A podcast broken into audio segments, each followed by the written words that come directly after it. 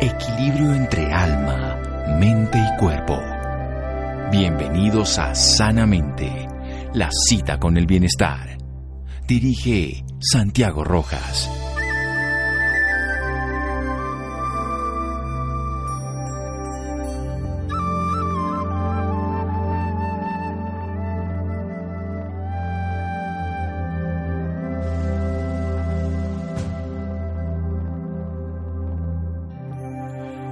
La epidemia de la obesidad infantil sigue sin control, se condenará a muchos de nuestros niños a vidas más cortas, así como a las cargas emocionales y financieras de la mala salud. Richard Carmona. Buenas noches, estamos en Sanamente de Caracol Radio. El tema de la obesidad infantil es un tema reciente, hay que decirlo de una manera directa porque el número de niños afectados por la obesidad se ha triplicado desde el año 80. No era un tema común en la década de los 60, ni mucho menos hace 100 años. Sin embargo, es un tema real, es un tema que tiene implicaciones, por supuesto, estéticas, pero mucho más allá de esas, psicológicas, adaptativas, sociales y con el paso del tiempo de enfermedad. Hoy vemos enfermedades como la diabetes tipo 2, que era una enfermedad del adulto, ahora se ve incluso en un porcentaje pequeño, pero se ve en niños, en personas menores de 15 años. Es un tema que nos compete hace unos días se habló en el mundo sobre el Día Mundial de la Obesidad Infantil, pero es un tema que podríamos hablar en cualquier momento. Y para eso invitamos a la doctora Luz Ángela Artunduaga, ella es nutricionista, magíster en salud pública y de gobierno municipal, vinculada desde noviembre del año 2010 ya con la UNICEF Colombia como especialista de supervivencia y desarrollo infantil, impulsando el desarrollo de políticas, programas, estrategias en función del desarrollo infantil temprano. Consultora durante siete años de la OPS, Organización Panamericana de la Salud, y la Organización Mundial de la Salud en INCAP en Nicaragua, Guatemala, República Dominicana. Ella se ha dedicado a temas de la nutrición y en Colombia es consultora de la OPS y el Banco Mundial para el fortalecimiento de procesos de descentralización y programas de salud pública. Ella es la persona idónea para contarnos ese panorama y de proyectos y soluciones. Doctora Luz Ángela Artunduaga, buenas noches, gracias por acompañarnos.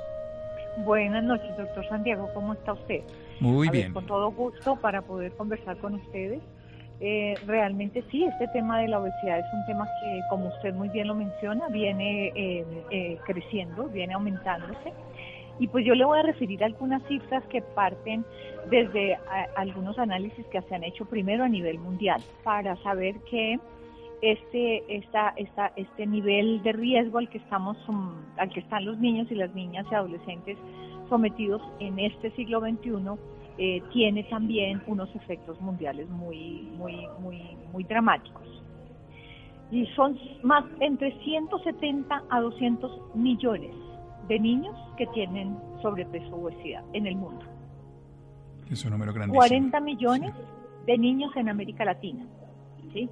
Y pues como nos, América Latina y el Caribe. Y ya acercándonos más a nuestro país, los resultados de la encuesta de la situación nutricional en Colombia, esta encuesta se hace cada cinco años, ¿sí? Y los resultados, digamos, si uno empieza a ver la tendencia de, de, esta, de esta situación y hace un comparativo entre el 2005 y el 2015, encuentra que en todas las etapas de el curso de vida del niño, la obesidad, el sobrepeso va al aumento en todas. Solo que hay algunas edades que están más en aumento que otras. La, edad que tiene las mayores, eh, digamos, cifras de sobrepeso y obesidad son aquellos niñas y niños que están entre los 5 y los 12 años. ¿Cómo son las cifras? Podemos decir que en términos de sobrepeso, 3 de cada 10 niños y niñas presentan sobrepeso si nos vamos a y de esos niños y niñas quienes están más con la con la presencia de sobrepeso son los niños que las niñas.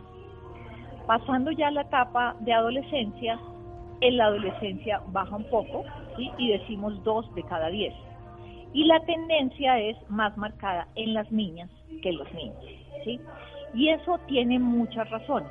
Varias de las razones están asociadas, por un lado, a la actividad física lo que se ha demostrado es que definitivamente los niños empiezan a hacer más tempranamente actividad física, deporte. Las niñas no, las niñas son como, las niñas son, es decir, hacen otro tipo de actividad, pero no estos deportes que regularmente los niños empiezan a hacer. ¿Cuánto tiempo tardan los niños en la pantalla? Ya sea pantalla de televisión o pantalla de internet. Más de cuatro horas al día. Los niños permanecen en las pantallas. Eso es una actividad absolutamente sedentaria cuando podrían estar en otras actividades. Doctora Los Ángela, va a hacer un pequeño corte y seguimos en un momento. Discúlpeme, la interrumpo para un mensaje comercial, pero seguimos, por supuesto, con usted. Correcto. En un momento. Síganos escuchando por salud. Ya regresamos a Sanamente. Bienestar en Caracol Radio. Seguimos en Sanamente.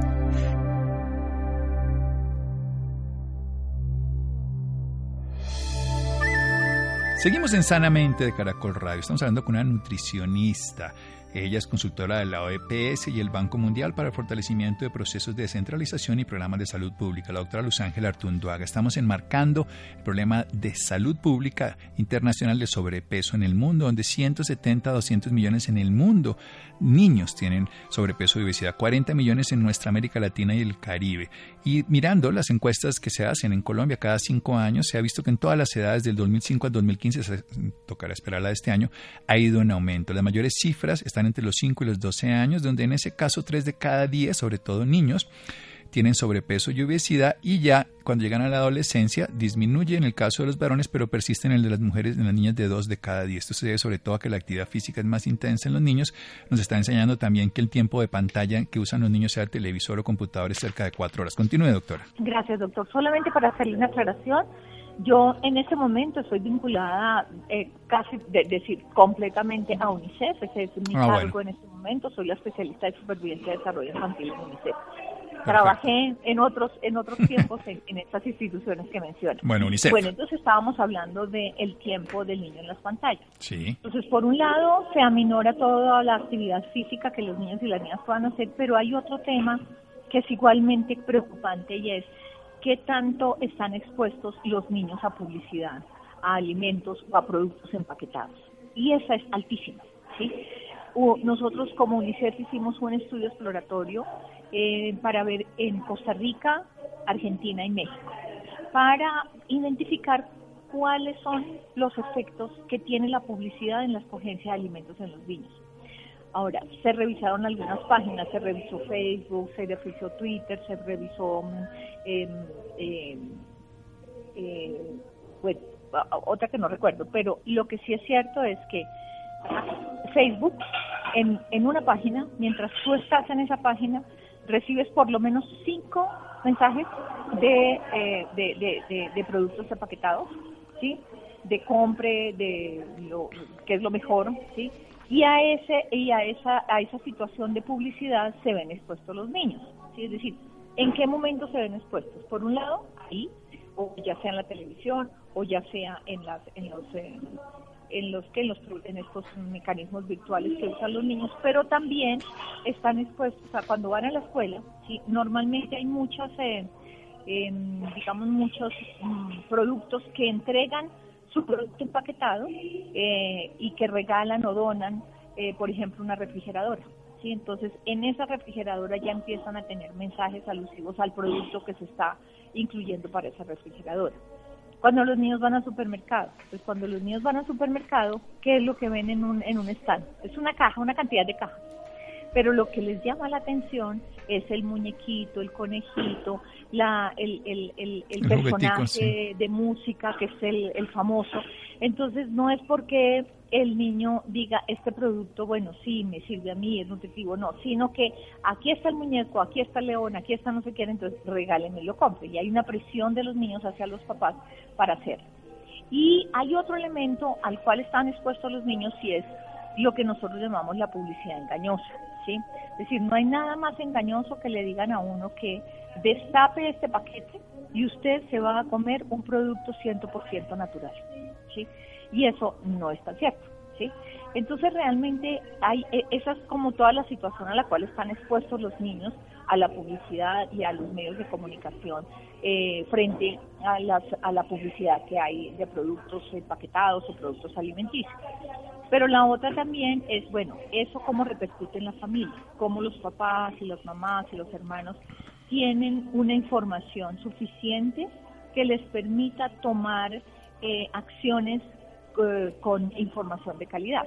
¿sí? Entonces, Si el niño llega a la casa y lo primero que abre es una nevera y en esa nevera encuentra un pote de lo que sea, jugo, gaseosa, lo que sea, eh, porque lo compran los papás, entonces pues el niño también lo toma, ¿sí? Entonces es, es como ir creando y generando hábitos alimentarios saludables en casa. Entonces, eh, eso, es, eso es importante. Veíamos también lo de las loncheras. Entonces, muchos papás dicen, es que no tengo tiempo. Es que no tengo tiempo para preparar la lonchera. Entonces, ¿qué más fácil y práctico es ir al supermercado, comprar los paquetes y meterle los paquetes a los niños? Entonces, hay que crear una conciencia de, de todo el mundo alrededor de esto, de qué manera podemos ir cambiando esos hábitos alimentarios. Esto no lo vamos a lograr de la noche a la mañana. Es muy fácil hacerlo cuando el niño está pequeño y usted sabe, doctor, que hay un elemento fundamental y es la lactancia materna. Es decir, un niño alimentado con lactancia materna tiene menos probabilidades de, eh, de ser gordo más adelante o de tener sobrepeso. ¿Por qué? Porque es un niño que tiene la capacidad de asimilar los nutrientes en ciertas características, pero además va creciendo armónico a su talla y a la necesidad de desarrollo que tiene. No pasa lo mismo cuando un niño es alimentado con leche de vaca, entonces como no se sabe y entonces el niño pide, pide, pide más, entonces yo le echo leche de vaca o leche en polvo, cualquiera, pero además le echo la fécula de maíz o la fécula de plátano o lo que sea, entonces ¿Por qué? Por la sensación de que de pronto esa leche no le va a servir y entonces es mejor reforzarla con alguito, ¿sí? Eh, y el otro tema es la actividad física, es decir, no se necesita ir a un gimnasio para hacer actividad física, ¿sí?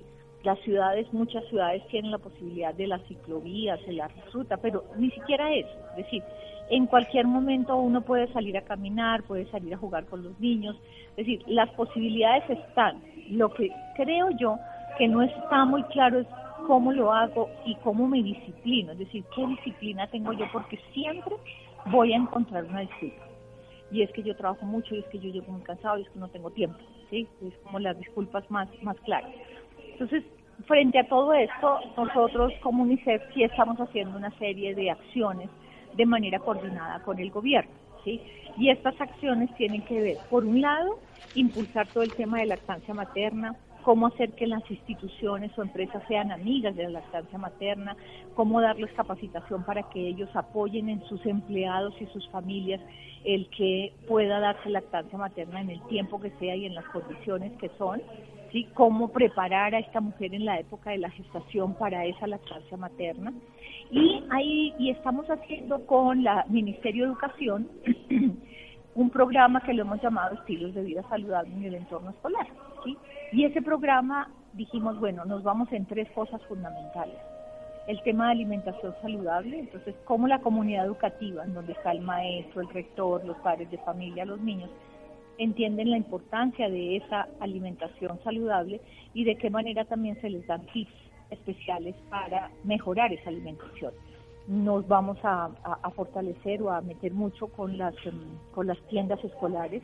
Ese es un tema difícil y hay que trabajarlo mucho, mucho para si logramos evitar vender productos que no sean totalmente saludables para los niños, el promover también la actividad física. Y hay un tercer elemento que a propósito de, de lo que está pasando en este momento y en el mundo con el COVID-19 es toda una línea de prácticas de higiene. Y en prácticas de higiene se están promoviendo dos cosas fundamentales. Una, lavado de manos en, el entorno escolar. Y la otra, el manejo de la higiene menstrual en las niñas. ¿sí? Son elementos que uno diría, eh, decir, ¿qué, ¿qué, relación tienen eso con, con, la, con la obesidad o con la, con la... Tienen una relación directa con la situación de salud del niño y la niña. ¿sí? Y por eso, para nosotros, pues hemos sido uno de los digamos, promotores del tema del lavado de manos, pero después de una investigación que hicimos sobre higiene menstrual, eh, nos, eh, nos metimos también el, o, definimos el propósito de empezar a que las niñas en su entorno escolar tengan unos espacios eh, aptos para su práctica de higiene menstrual, no sean estigmatizadas, no, no, tengan bullying y además no tengan que dejar de ir a la escuela por esta situación. Entonces esas son como las tres medidas que estamos en el, a nivel del entorno escolar. Y hay otra medida que nos parece muy interesante y muy buena y es esta la estamos haciendo en asocio con Novo Nordisk y estamos haciendo, o vamos a empezar ya a hacer dos investigaciones. Déjemela ahí, déjemela ahí y me la, y me la cuenta después para que los oyentes nos acompañen en un espacio comercial y seguimos en un momento aquí en Sanamente de Caracol Radio. Síganos escuchando por salud. Ya regresamos a Sanamente. Bienestar en Caracol Radio. Seguimos en Sanamente.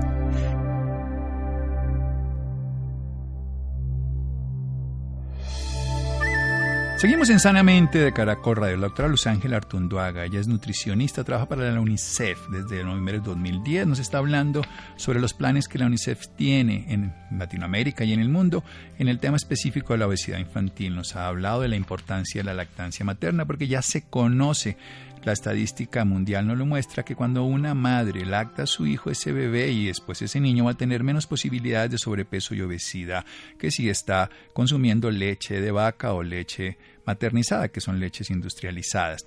También nos habla de un estilo de vida saludable en el entorno escolar y eso empieza desde el embarazo para que la madre sepa que va a lactar, desde la madre que lo lacta, pero también un estilo de vida saludable que tiene que ver con que se le dé alimentación. Ahora quiero preguntarle qué tipo específico de alimentación, pero una alimentación que sea más real, que obviamente nutra y no necesariamente lleve a que se consuma más, pero sobre todo menos saludable. Eso tiene que meterse con las tiendas escolares, tema difícil y complejo, pero indispensable. Seguramente llegaremos algún día a un rotulado adecuado para que los niños sepan que están consumiendo, los padres sepan que están comprando. También la actividad física como punto de referencia, por lo que hablaban de que está más de cuatro horas al día sentado frente a un computador. Además, en la televisión hay publicidad que se exponen los niños. Eso lleva a que los niños en los horarios donde ellos ven la televisión y en otros medios que llegan de información, ellos presionen a sus padres para que consigan en el supermercado ese tipo de productos que son llamativos, que les gustaría tener, aunque no tengan ningún tipo de calidad nutricional, aunque sean comestibles pero no nutritivos. Y eso hace que obviamente lleve a que la persona, los, el padre los compre para complacer a su hijo. Y la publicidad puede ser engañosa cuando se habla que algo es 100% natural, pero en realidad simplemente es publicidad de mercado, pero hay una trampa. Y hay que hacerlo desde la casa. ¿Cómo? Con un ejemplo, porque lo que come el padre comen los hijos, lo que el padre hace los hijos repiten. Nosotros aprendemos por una forma fundamental que es el ejemplo y el ejemplo tiene que ser real, vivido en la familia. Y entonces hay que llevarle a los hijos con loncheras saludables. ¿Qué tal que todos los niños lleváramos comida real, que todos los niños llevaran a su casa. Eso nos da una fundamentación. Ya desde el principio el niño va a comer comida real y entonces va a empezar a nutrirse con lo que puede el cuerpo conocer, procesar.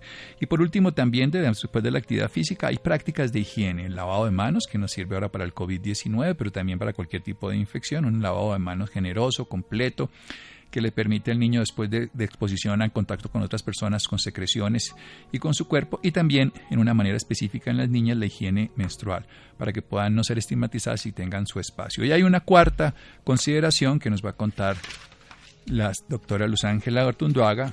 Adelante, por favor. Ah, Mire, la cuarta consideración es cómo entregarle evidencia al país para el ajuste de políticas y programas en, en, salud pública. Y vamos a hacer dos investigaciones este año, una que tiene que ver con cuál es el costo que tiene el sobrepeso y la obesidad en la enfermedad que se ocasiona ya en, personas más adultas, digamos en enfermedades crónicas no transmisibles tipo enfermedades Las 10 primeras causas hoy en día, sí, son las 10 primeras causas de muerte. Realmente hoy nos morimos fundamentalmente por enfermedades relacionadas con esto, o sea, enfermedad cardiovascular, cáncer, accidente cerebrovascular, pero en la base de ellos está la diabetes, está la enfermedad respiratoria, autoinmunes, en fin.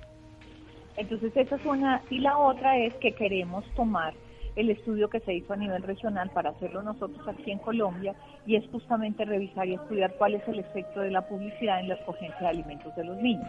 Entonces eso le va a servir muchísimo al gobierno, pensamos nosotros, porque en este momento están justamente, y tú lo mencionaste hace un ratito, en toda la línea de etiquetado. Entonces ya lo ha hecho México, Perú, Argentina, Chile, y claro, estas mediciones tienen que hacerse a largo plazo para ver efectivamente cuál ha sido el impacto, eh, pero pues digamos que la evidencia muestra que eso genera un impacto positivo. Ya Colombia empezó, es decir, ya sacó sus primeros, eh, digamos, sus primeros documentos en donde efectivamente se va a comprometer con el etiquetado frontal, es decir, esto es una, una, una etiqueta que va al frente, al frente del paquete. Y le dice Es decir, la idea no es colocarle el contenido nutricional porque eso no lo entiende muchas personas. usted es nutricionista, para eso es para usted, pero no para el público que lo va a consumir. Correcto, entonces para el público consumidor y para todos, lo que va a decir el etiquetado es este producto es alto en grasa, o este producto es alto en azúcares, o este producto es alto en, sal, en sodio, ¿sí? Entonces, lo que estamos, lo que esperamos es que la gente tome la decisión, ¿sí? Y tomen la decisión un poquito más informada. Entonces ya no es el paquete que yo miro y dice 8% eh, que calorías del valor calórico total tanto, 8% en proteínas, 8% en grasas, eso sino que lo que tiene es, listo, aquí está el etiquetado, y uno diría, digamos que sería interesantísimo, por ejemplo, que no se debería esperar a que el gobierno saque una resolución para exigir, sino que la misma industria y se, comprometa a eso. Es decir, claro, eso va a generar un, una, un tema de demanda diferente, pero también se ven obligados a hacer una oferta de un producto también diferente. Entonces, digamos que, claro, esa relación entre oferta y demanda es clarísima. Si yo no solicito, pues la demanda tiene que bajar. Ahora, si hay mucha, mucha, mucha oferta y la demanda no está informada, ahí tenemos un, un desbalance en, en esa relación oferta y demanda. Entonces, también pues estamos acompañando eh, al, gobierno en esa, en esa medida y pues sería maravilloso que nosotros junto con otros países ya pudiéramos tener, por ejemplo, em, el impuesto a las bebidas azucaradas. ¿sí? Entonces, claro, parte de las razones no, pero es que quitando, poniéndole el impuesto no es que van a, vamos a evitar los problemas de sobrepeso, no, pero por supuesto, solamente eso no, pero sí, sumamos esto, con la actividad física, con la alimentación, con la publicidad, con, con, con todas son acciones que son propositivas y positivas, yo estoy segura que vamos a detener la tendencia al aumento. Es decir, con eso... No, ya modificamos una curva exponencial, como se dice. hay, un hecho muy importante. Yo, yo, quiero volver a resaltar dos cosas de todo lo que usted ha dicho que me parecen fundamentales. Uno es tener esa investigación, la investigación, no solo la publicidad, que, la, que es una que es muy simple, sino realmente los costos para que tendamos ya desde el... Porque cuando un niño se vuelve obeso, cuando un niño tiene sobrepeso, además del estigma psicológico, el estigma social, también tiene unos costos frente a ser hipertenso joven, diabético joven y para el sistema que a toda la economía, porque la gente a veces se le olvida que todo lo que influye en la salud, por eso un fumador dice, ya a mí no, yo no hago nada, yo fumo es mi problema, no, pero eso le cuesta al sistema como un todo una enfermedad y ser y, la obesidad y el, y el tabaquismo son causas de la gran mayoría de estos problemas. Ahora, pero esa es la parte que quiero resaltar, pero quiero hacerle la pregunta, ¿cuál es el tipo de alimentación que ustedes recomiendan en el ambiente escolar? ¿Cuál es el tipo de lonchera saludable? Digámoslo con palabras para que los padres nos escuchan, porque dijimos, no vaya al supermercado a comprar porquerías, así más o menos en castellano. Ahora, ¿qué le podemos mandar? Cuéntenos. Pero si vaya al supermercado a comprar cosas saludables. Eso, ahí voy. ¿Qué es? Entonces, por ejemplo, hay un tema son las frutas, ¿sí? Es decir, y además este país tiene la variedad de frutas más extraordinarias que hay, ¿sí? No hay ningún límite en el consumo de frutas. Ya claro, cuando un niño tiene un problema, ya sea diabetes o obesidad, pues sí hay algunas frutas que tienen más cantidad de glucosa que otras, pero para una alimentación normal, un banano es delicioso, una mandarina, un mango, una papaya, una patilla, no dicho, pero además pensando en las frutas de la región, ¿sí? Porque a lo mejor yo le estoy diciendo a los guajiros, pues que es que se coman una manzana tropical, ¿sí? Que no es la manzanas verdes importadas, no, pero es que esa no la van a encontrar, ¿sí? Pero sí tienen, por ejemplo, el algarrobo. Entonces, es como hacer que en las en esas tiendas escolares y en la lonchera que le entregamos a los niños vaya la fruta. La fruta es de la cosecha, la fruta de la región. No se necesita la gran sofisticación de importar fruta. Esa es una. La otra es, listo, ¿qué le llevo a la lonchera del niño? ¿Cierto? Entonces, evitar al máximo lo que son productos con azúcar. Todo lo que sea con azúcar. El azúcar no se necesita, no es necesaria para nadie, ¿sí? Lo que pasa es que es tan rica, ¿sí? Entonces que el postrecito y que la cosa, y cuando ya se crea la costumbre, pues ya es más difícil, eh, más difícil dejarla. Tenemos casos de niños que han crecido sin estar sometidos al azúcar, en cualquiera de sus formas. Y a los niños cuando ya se les ofrece algún tipo de dulce o esto, lo rechazan de manera impresionante. Es decir, es un rechazo porque no están acostumbrados a eso. El tercer elemento que, decimos es, bueno, listo, si hablamos de un plato balanceado, lo, lo que tiene que tener alguna proteína, es decir, llámese carne, huevo, pollo, queso, ¿sí? Tiene que tener alguna harina, porque no se trata acá de quitar las harinas, ojalá que sean harinas tipo arroz, tipo papa, yuca, plátano, tubérculos, evitar también toda esta cosa de los, las, las, las, preparaciones muy, muy elaboradas, es decir, que tienen leche, que tienen azúcar, que tienen grasa. Eso es como, lo decimos nosotros, como una bomba, porque tiene todos los ingredientes mezclados en uno solo y eso no ayuda al metabolismo en los niños. Y el otro tema, que es de los más difíciles, diría yo, es el tema del consumo de vegetales, de verduras. O sea, incrementarlo.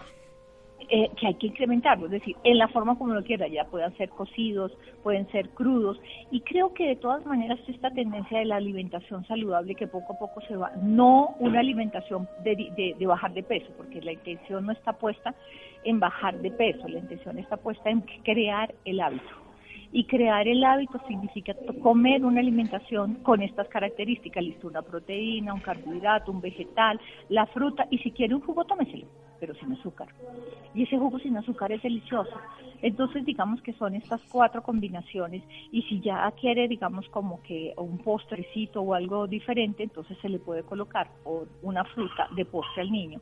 Es decir, que la tendencia al hábito de la alimentación sea una tendencia más a lo natural, ¿sí?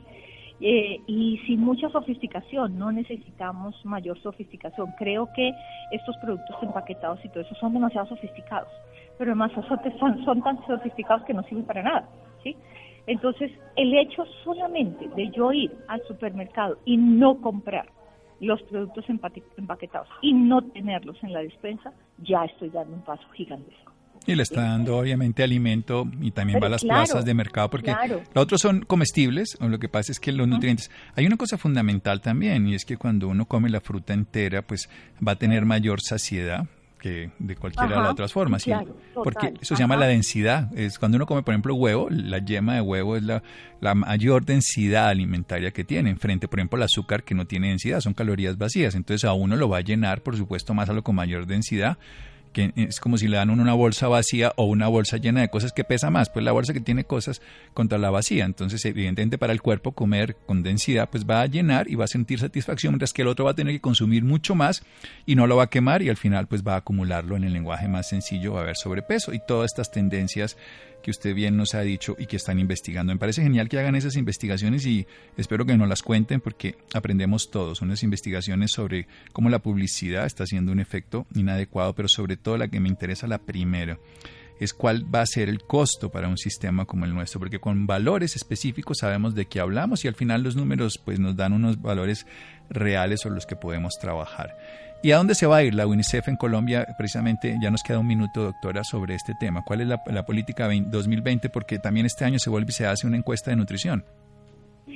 Eh, este, este año se, hace la encuesta de nutrición, esperemos que, la podamos, que podamos avanzar y seguramente salen los resultados del año entrante o, o digamos, la, la, idea es que sean cada, cada cinco años Mm, me imagino que ya empezaron los, los, los, preparativos para una encuesta porque es una encuesta que, es representativa, que están poblaciones indígenas, que están todos los cursos de vida para mirar tendencias, ¿sí? Y digamos que nuestro programa de cooperación va a estar muy orientado, muy, muy orientado a erradicar o a disminuir todas las formas de malnutrición. Y el concepto de malnutrición está ligado, por un lado, a la desnutrición, que es lo que siempre hemos trabajado como eh, eh, históricamente.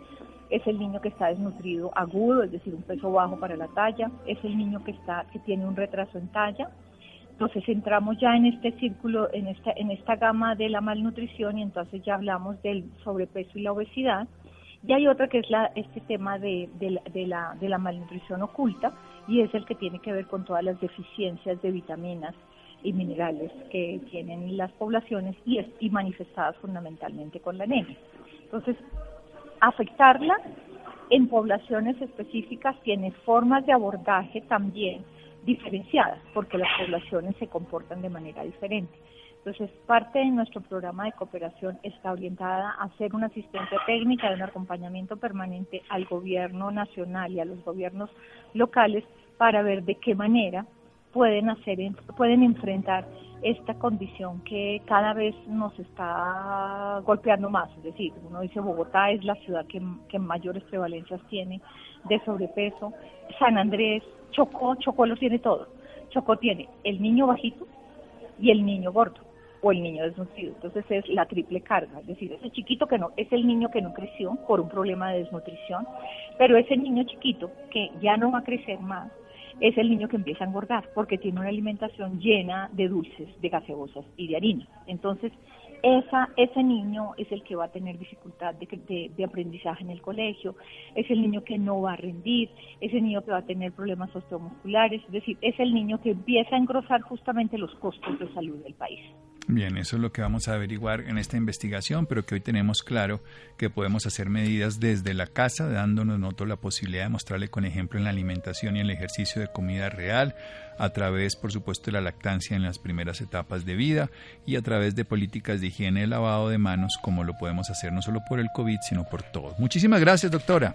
No, doctor, con muchísimo gusto y siempre aquí a la orden en UNICEF. Bien, las personas se pueden meter en las páginas de la UNICEF Colombia y en todo el mundo.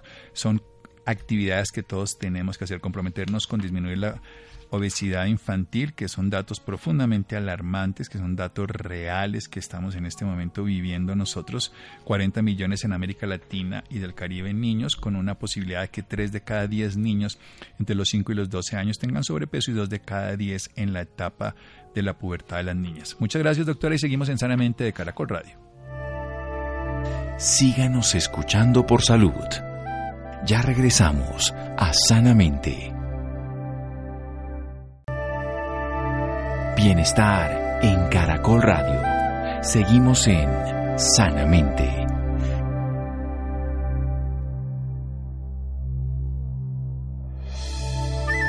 Seguimos en Sanamente de Caracol Radio. Cambiando de tema, 4.5 millones de colombianos podrían tener asma y no estar diagnosticados, imagínense. El asma es una enfermedad compleja asociada con la inflamación crónica de las vías respiratorias, lo cual dificulta la respiración. La mayoría de las personas con asma pueden controlarse mediante el uso tratamientos específicos. Según las cifras del Ministerio de Salud, más de 5 millones de personas en Colombia podrían tener asma. Sin embargo, solamente 500 mil lo saben. Laura. Buenas noches. Hola, muy buenas noches. En, la noche de hoy nos acompaña el doctor Eduardo Alberto Egea Bermejo. Él es médico de la Universidad de Cartagena, especialista en alergología clínica de la Universidad de Antioquia. Doctor, muy buenas noches y bienvenido a Sanamente de Caracol Radio. Muy buenas noches. ¿Cómo está usted? Muy bien, doctor. Doctor, para empezar y contextualizar un poco más a nuestros oyentes, díganos, ¿qué es el asma? Bueno, el asma es una enfermedad inflamatoria crónica de las vías respiratorias. Es una enfermedad recurrente eh, eh, que, produce eh, fundamentalmente una obstrucción de estas vías aéreas y se expresa con dificultad para respirar. una serie de sonidos que denominamos en medicina clínica sibilancias y una serie de signos y síntomas caracterizados por aleteo nasal, se le ven una serie de inspiraciones y expiraciones aumentadas al paciente y hay unos cambios en la estructura del tórax que conlleva básicamente a pensar que existe una obstrucción aguda en el paciente, fundamentalmente. Es una enfermedad que eh, puede aparecer en los primeros años de la vida, pero también eh, impacta y se presenta en cualquier momento de los diferentes décadas de la vida. ¿Cuál es la edad que más afecta esta patología? El debut clínico del asma, que es un, el concepto de debut clínico es la aparición de los síntomas y signos por primera vez, es eh, eh, ubicar al asma como una enfermedad de grupos pediátricos, de grupos etarios pediátricos. Y eh, vemos que fundamentalmente aparece en la preescolaridad y en la escolaridad. Ahí es donde encuentra uno fundamentalmente la mayoría de los casos que eh, son diagnosticados. Es una patología de niños, pero también es, como decíamos ahorita, una patología que puede impactar cualquier otro grupo de edad. Doctor, ¿y por qué asma y asma grave? ¿Qué diferencia hay? Bueno, el concepto de asma grave para algunos otros países se llama también asma severa. Es un concepto que ha emergido eh, a raíz básicamente de los estudios clínicos que se han llevado a cabo en las últimas dos décadas. Eh, el asma grave como tal es aquel eh, asma que afecta a pacientes, primero, que son crónicos, la gran mayoría de ellos, segundo, que requieren un armamento terapéutico muy amplio, eh, tercero, que usan concentraciones elevadas de lo que nosotros denominamos antiinflamatorios glucocorticoides, bien sea inhalados o orales, y además de eso, pues pacientes que no responden fundamentalmente a este tipo de tratamiento y que al hacerle los estudios de tipo funcionales, es decir, los estudios de, función pulmonar, se encuentran básicamente que tienen una obstrucción bastante severa y son pacientes que tienen una muy mala calidad de vida con un número, ¿verdad? Ah, bastante elevado de crisis asmática, eso lo llamamos nosotros exacerbaciones, que llevan al paciente a la emergencia, a los, a los cuartos o de emergencia para ser atendidos reiterativamente. Esos pacientes que no responden a este tratamiento son pacientes que se denominan asma grave. Sin embargo, hay un grupo de pacientes que eh, pudieran estar mal equivocadamente clasificados como asma grave y lo que sucede fundamentalmente es que son pacientes que tienen otras enfermedades que no se tratan y entonces son, ya las llamamos nosotros comorbilidades, que básicamente impiden la respuesta a los tratamientos convencionales. Pero hay otro problema grande y es el mal uso de los medicamentos inhalatorios, que eh, es un problema serio en razón a que al paciente muchas veces no se le instruye, no se le educa en la utilización de sus medicamentos y por eso son fallidos estos, estos tratamientos. Eso se llama asma de difícil control. Y están otros estados, básicamente, que llamamos nosotros asma leve episódica, asma leve, asma moderada, que depende básicamente del comportamiento clínico del paciente, es decir, de cómo se comporta la enfermedad. Doctor, teniendo en cuenta el estilo de vida tan malo que llevan estas personas, ¿cómo pueden lograr ellos tener algo, un estilo de vida mejor, tener una vida tranquila? Bueno, lo primero que un paciente asmático debe hacer básicamente es, eh, en primera instancia, buscar información acerca de su enfermedad. En, los, eh, en las reuniones que, sostenemos, pues diversos actores que estamos involucrados en el manejo de esta enfermedad, eh, estamos conscientes de la ah, necesidad y la ausencia básicamente de la educación eh, al paciente asmático, porque es una enfermedad crónica y toda enfermedad crónica debe ser una diana para educación con el propósito de prevenir, ¿verdad?, las complicaciones. En Colombia tenemos esa limitación, son escasas las organizaciones, ¿verdad?, que están promoviendo por educar al paciente, pero el paciente deberíamos solicitarle al paciente desde el médico que acuda, algunas EPS ya tienen algunos programas de educación y de apoyo al paciente asmático. Eso es lo primero que tiene que hacer el paciente. Lo segundo es entender que es una enfermedad crónica que requiere un tratamiento a largo plazo y que requiere básicamente lo que nosotros llamamos la adherencia al tratamiento, es decir, eh, la disciplina para utilizar los medicamentos formulados por los especialistas de la manera indicada en que estos eh, especialistas lo dicen, y por el tiempo indicado y en la forma indicada. Esta es una de las principales causas realmente de falla de medicamento, la adherencia al medicamento.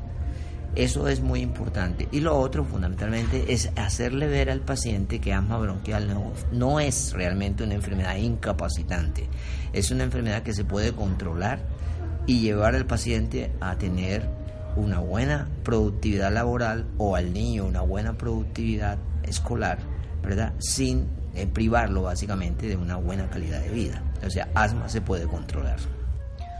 Doctor, ¿y cómo se puede controlar esta enfermedad? Háblenos de los enfoques actuales del tratamiento. Bueno, existen en el mundo diferentes guías de tratamiento.